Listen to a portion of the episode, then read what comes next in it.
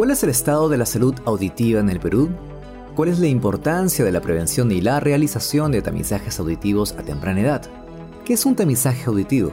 ¿Cuántos profesionales de audiología existen en nuestro país?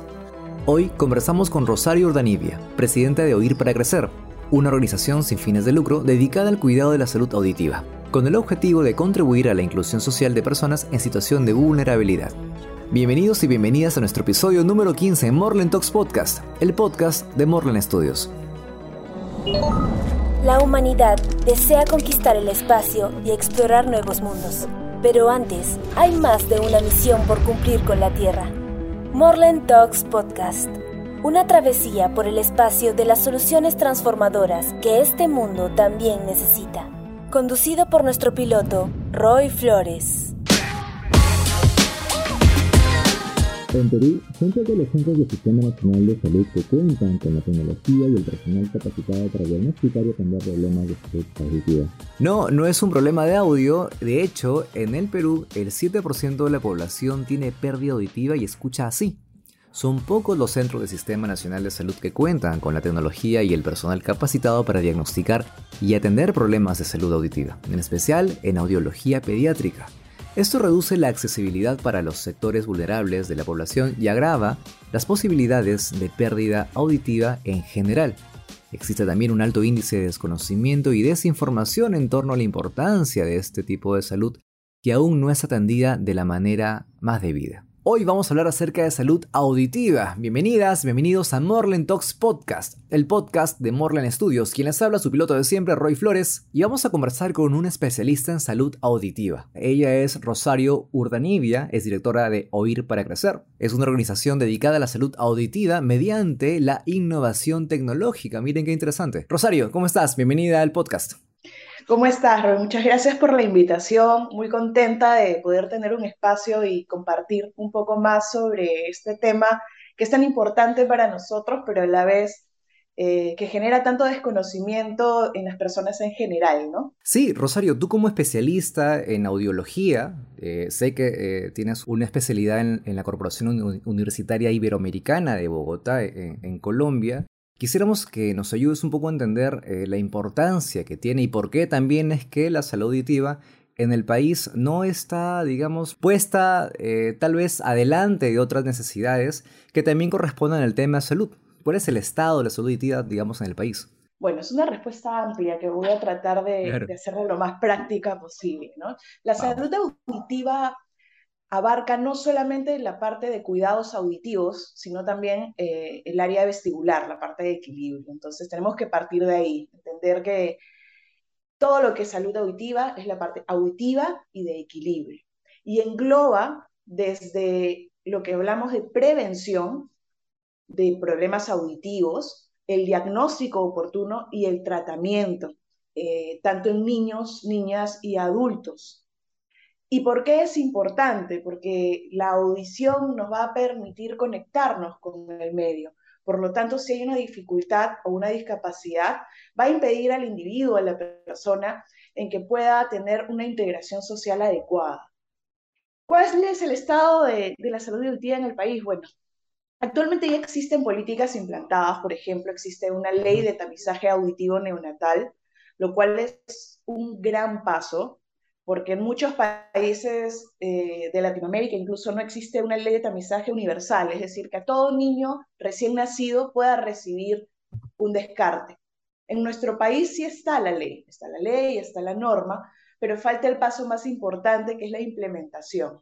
Entonces, hay muchos hospitales, muchos centros de salud a nivel nacional que no han sido implementados podríamos hablar un poco a grosso modo que hay seis hospitales de los principales en donde se ha ido implementando ya este, este tamizaje, pero hay muchos en que no, por lo tanto hay muchas familias que no logran tener acceso a ello. Ese es uno de los puntos.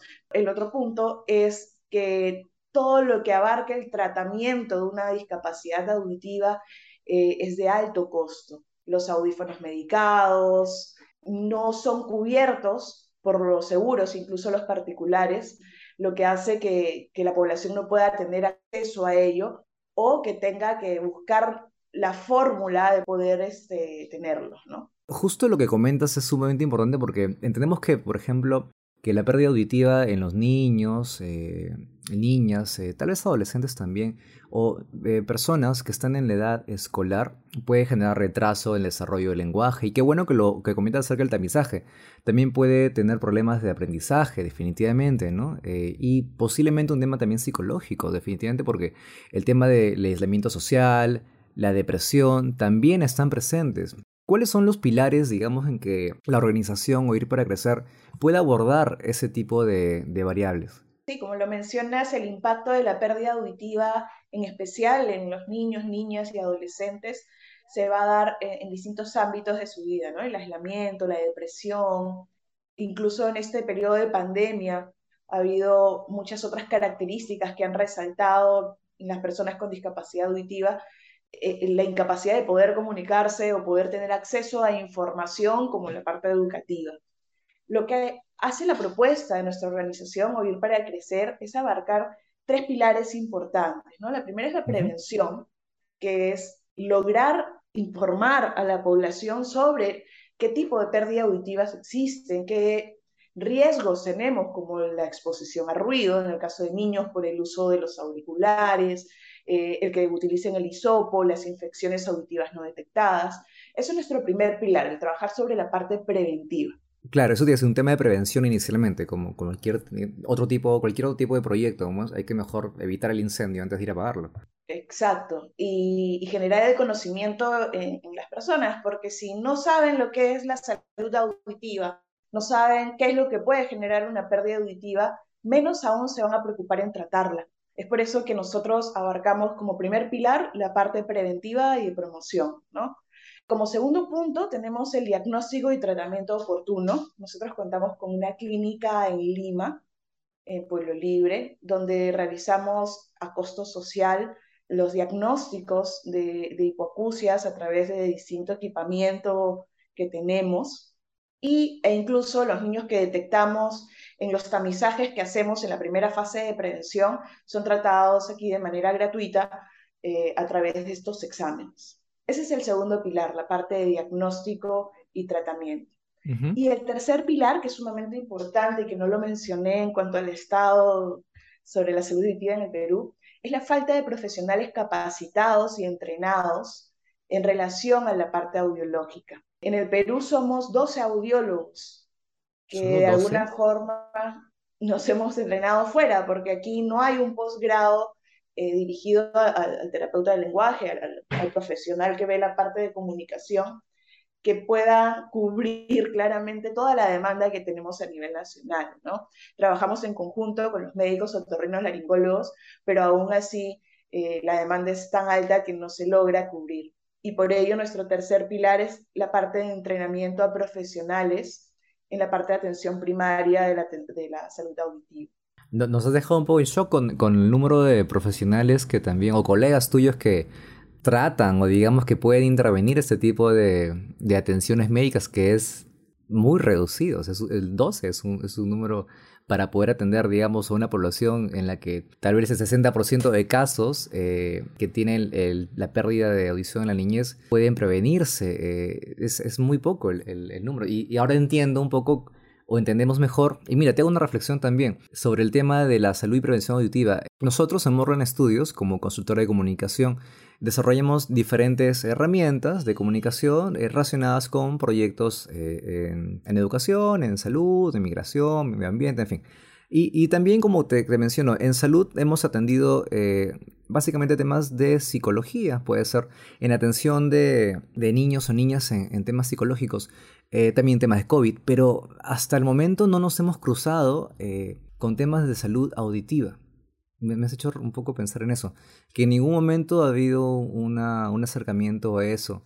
Y, y, ahora entiendo un poco mejor. Y, de hecho, por eso también tenemos el podcast, ¿no? Nos alimentamos un poco de, lo que también los profesionales que, a quienes, o quienes podemos conversar un momentito, nos pueden informar. Qué importante es la valoración de la salud auditiva a, ahora a nivel macro. ¿Cuál fue la motivación? Bueno, aparte entiendo que es tu, tu carrera, pero esta motivación de poder generar esta, esta ayuda, tal vez como dices tú, a costo social para una población que realmente necesita eh, ¿de dónde viene esta labor también altruista tuya y de tu equipo? Sí, bueno, una de las razones principales, yo llevo ya casi 15 años de experiencia en el área de salud auditiva tratando niños y adultos también. Y una de las gran, la, gran problemática es el acceso de, estas personas al tratamiento, a un audífono, a un implante coclear. ¿no? Y el Estado no llega a cubrir en su totalidad la demanda, la gran demanda que existe. Entonces, al haber, empezando desde la detección tardía y el desconocimiento de las familias sobre la hipoacusia, que es la pérdida auditiva, hace que empecemos un tratamiento muy tarde y las expectativas, el desarrollo, la inclusión de esta persona sea aún más limitado. Entonces, junto a un equipo de personas con las que venimos ya trabajando más de cinco años, dijimos, no, hay que, hay que ver qué hacer, ¿no? ¿Cómo podemos promover de que, de que las personas sepan más sobre la salud auditiva? Porque además tenemos que saber que es una discapacidad invisible, a diferencia de una discapacidad física en donde nosotros podemos saber que nuestro niño de repente tiene un tono muscular bajo o no puede caminar bien o tiene un problema visual, la discapacidad auditiva nosotros no la logramos ver, sino es con una prueba objetiva, es decir, a través de un equipo. Eh, los padres no pueden saber si su niño tiene pérdida. ¿Y cuándo es que se enteran? Cuando ya a los tres años no ha desarrollado un lenguaje adecuado, o cuando está a los, a los siete años y tiene muchas dificultades para entender en el aula. Cuando esto se pudo detectar en el nacimiento, o en el proceso de la adquisición del lenguaje y tendríamos a un niño de 7, 8 años con su dispositivo totalmente integrado y, no necesariamente ya con terapia, sino en un aula de clases con un buen desempeño. Y es así como nace la iniciativa en poder asistir a los colegios, que es nuestro proyecto principal de prevención, y hacer tamizajes y detectar y tamizar a todos los niños en los colegios públicos.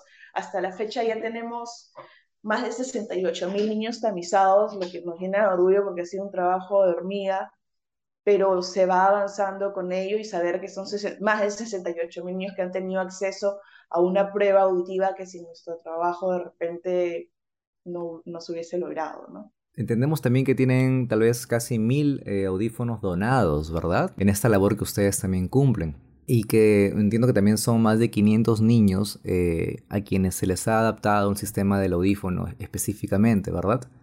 Solo para corroborar un poco las cifras de un poco los resultados del el proyecto que ustedes tienen. Sí, ya en realidad hemos avanzado un poco más este año. Yo creo que vamos alrededor de los 800 niños pero esto, bueno, lo hemos logrado gracias al, apoyo de distintas organizaciones internacionales que nos brinda el respaldo ya desde hace algunos años eh, con, con, estos equipos que son los que nos permiten ayudar a los, a los beneficiarios, ¿no? a los niños. Qué lindo, Rosario, y qué bueno e interesante e importante también lo que nos comentas, porque como te comento, la, la salud auditiva, eh, de pronto nos damos cuenta en este podcast de que sí es un tema necesario que debemos atender desde ya. Quisiéramos ir al siguiente bloque, Rosario, para que nos comentes un poco acerca de los proyectos principales también que tiene Oír para Crecer y también en qué regiones están. De repente hay personas que nos escuchan de diferentes lugares, posiblemente, esperemos, y que tal vez están cerca a, esa región o viven en la región y no tienen eh, conocimiento de que existe el proyecto también cerca de ellos y de ellas. Entonces, nos cuentas de eso en el siguiente bloque, ¿te parece? Claro. Estás escuchando Morlen Talks Podcast. Hoy hablamos de la salud auditiva. Volvemos en un momento. ¿Sabes qué herramientas de comunicación darle a tu proyecto u organización? En Morlen Studios producimos herramientas de comunicación para proyectos de desarrollo enfocadas a organizaciones como de las que eres parte. Comunicación estratégica, producción audiovisual, producción musical, diseño y diagramación y desarrollo de contenido artístico con enfoque social, educativo, económico, medioambiental y cultural. Para más información ingresa a www.morlenstudios.com. Escríbenos a rflores.morlenstudios.com o contáctanos a nuestro LinkedIn. Búscanos como Morlen Studios. Morlen Studios. Comunicamos transformamos. Bien, estamos de vuelta en Morlen Talks Podcast, el podcast de Morlen Studios. Estamos hablando hoy de salud auditiva con Rosario Urdanibia. Recordemos que ella es especialista en audiología, una de las 12 o de los 12 profesionales poquísimos que existen en el país que tiene un proyecto que se llama Oír para Crecer. Y este proyecto también está en diferentes regiones de nuestro país, aquí en Perú. Rosario, ¿en qué regiones están también? ¿En qué regiones se encuentra el proyecto? De repente hay personas que nos pueden oír de alguna otra región diferente a la de Lima, obviamente y necesariamente esperemos que sí, y que están cerca de repente de ustedes y aún no lo saben.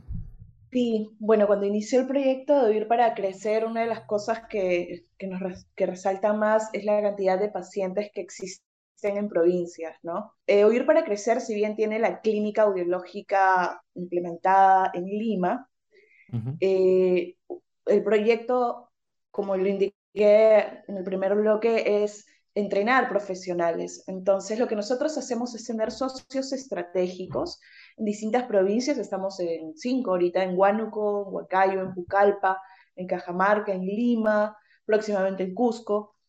Y nuestro objetivo es buscar socios eh, estratégicos, alianzas con organizaciones en diferentes lugares que estén interesadas en trabajar y fomentar la parte de, de salud auditiva. Entonces nosotros capacitamos a los profesionales en cada uno de los lugares y descentralizamos así la atención de nuestros pacientes usuarios de audífonos. Entonces, por ejemplo, si ellos necesitan algún tipo de limpieza del audífono o verificación del equipo, pueden ir a atenderse en los diferentes centros aliados que tenemos en estos lugares. Y el objetivo de Oír para Crecer en los próximos años es ampliarnos aún más en diferentes provincias para que puedan tener mayor acceso ¿no? en lugares más remotos. He escuchado a muchas personas eh, mayores el tema siempre de poder conseguir, digo mayores porque es un poco el contexto en el que lo he, podido recibir esa información, donde ponen eh, este aparatito para poder escuchar mejor, ¿verdad? Que lo usan eh, con recurrencia. Ese aparatito tiene que estar medido específicamente a la persona o puede ser genérico? Porque te, hago la pregunta por qué. Porque entiendo que también, digamos en el caso de la parte de la visión, eh, yo no sé cuán bueno o, negativo sea utilizar lentes de medida genérica, porque hay. Entonces, ¿eso aplica también eh, en la parte auditiva? ¿Hay también ese tipo de herramientas genéricas? Sí, claro que sí. Hay los amplificadores. En realidad, el término correcto es un audífono medicado. ¿no? El audífono medicado tiene una característica tecnológica que permite que programemos el equipo, es decir, que yo como profesional pueda ingresar la audiometría, el resultado que yo tenga de cada paciente, porque cada paciente tiene una audición distinta. No es que nosotros nos baje la audición y todos los sonidos los escuchemos al mismo nivel. Hay personas que tienen los sonidos, las frecuencias agudas más bajas o las frecuencias graves. Entonces, estos equipos especializados tienen estas características que hacen que sean especiales para una discapacidad auditiva. Un amplificador lo que hace es subir el volumen a todo.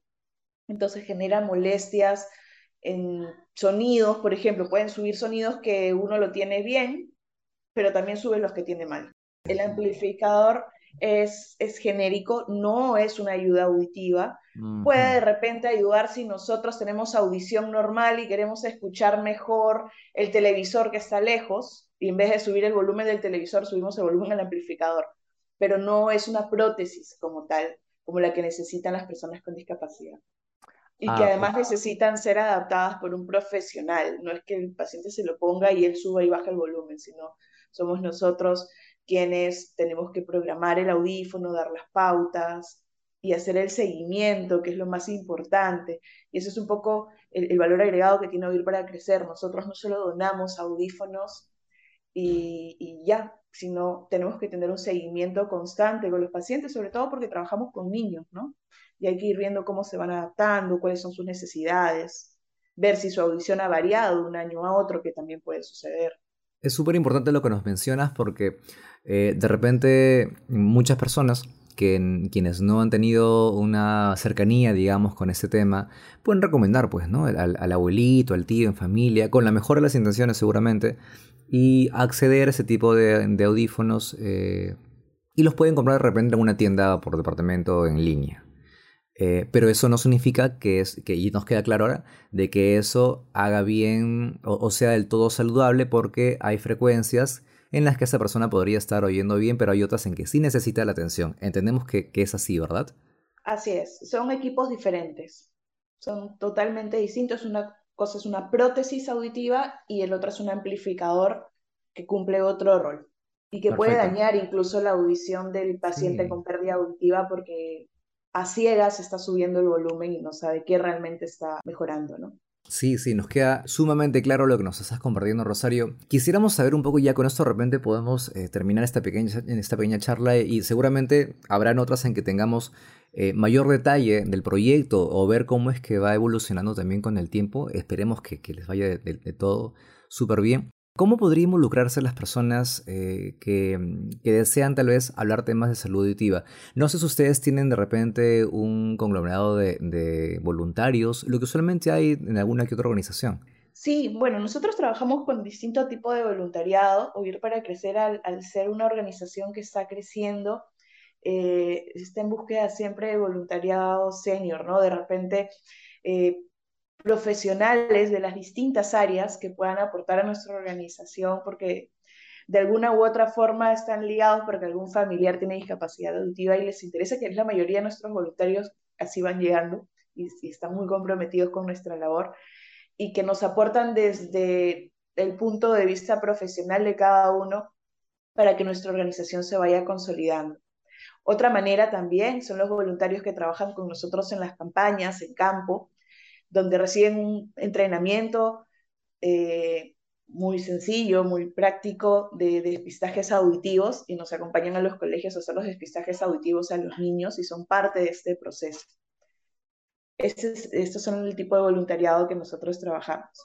Y además también de estudiantes de la carrera de tecnología médica en terapia del lenguaje, que se encuentran en los primeros años y que deseen aprender más sobre la salud auditiva para involucrarse, porque al final lo que buscamos es mayor cantidad de profesionales involucrados con esta área que al final puedan enfrentar la demanda que tenemos de, personas con discapacidad auditiva. Sí, tenemos que subir ese número 12, me has dejado sorprendidísimo. Hay mucha tarea en adelante. Rosario, ¿en qué redes sociales, en qué contacto podemos estar cerca del proyecto? Sí, nosotros estamos en Facebook, en Instagram, en LinkedIn y tenemos una página web también que es www.ovirparacrecer.org, donde pueden conocer un poco más sobre nuestro proyecto.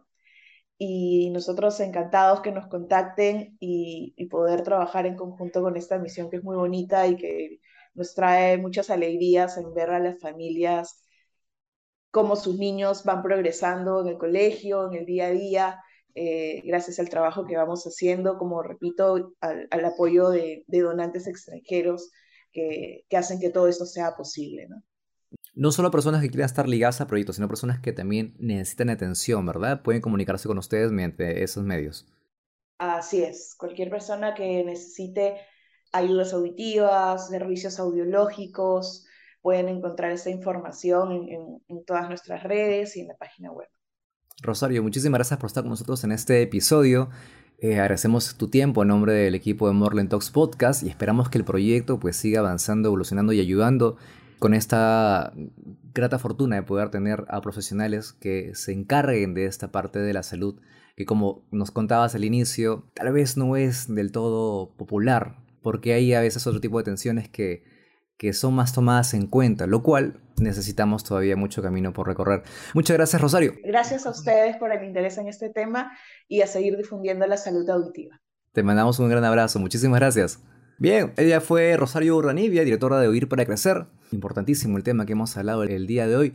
En tema de salud, ya hemos hablado acerca de, educación, hemos hablado acerca de, de equilibrio, de equidad, eh, hemos hablado de género, hemos hablado de arte y creo que es nuestro primer programa acerca de salud, lo cual nos pone bastante contentos porque creo que nos acerca muchísimo también a poder seguir expandiendo un poco el espectro de la información que queremos dar de manera gratuita eh, a todos ustedes. Muchísimas gracias por estar con nosotros en el, día de hoy. Ya saben que pueden encontrarnos en las redes sociales de YouTube, como en, Spotify, con Morland Podcast. La información que Rosario nos ha dado, vamos a colocarla en la parte de los comentarios o también en la parte de la descripción de la página de YouTube. Así que si nos escuchas por Spotify y quieres saber un poco más de eh, cómo puedes llegar a las redes sociales de Oír para Crecer, puedes entrar a la página de Facebook perdón, la página de YouTube y también puedes eh, ubicarlo, eh, ubicar la información ahí. Eh, y ojo también que hay información que ponemos en YouTube que no está en Spotify y viceversa. Entonces de ese modo tratamos de complementar un poco esta información gratuita que queremos acercarles a todos ustedes semana a semana. Mi nombre es Roy Flores, esto fue Morland Talks Podcast, el podcast de Morland Studios. Hasta la próxima. Gracias por unirte a la tripulación de Morland Talks Podcast una travesía por el espacio de las soluciones transformadoras que este mundo también necesita. Encuéntranos en Spotify como Morland Talks Podcast. Envíanos tus proyectos a rflores.morlandstudios.com para divulgarlos de forma gratuita en el programa Morland Talks Podcast. Una travesía por el espacio de las soluciones transformadoras que este mundo también necesita. Producido por Morland Studios.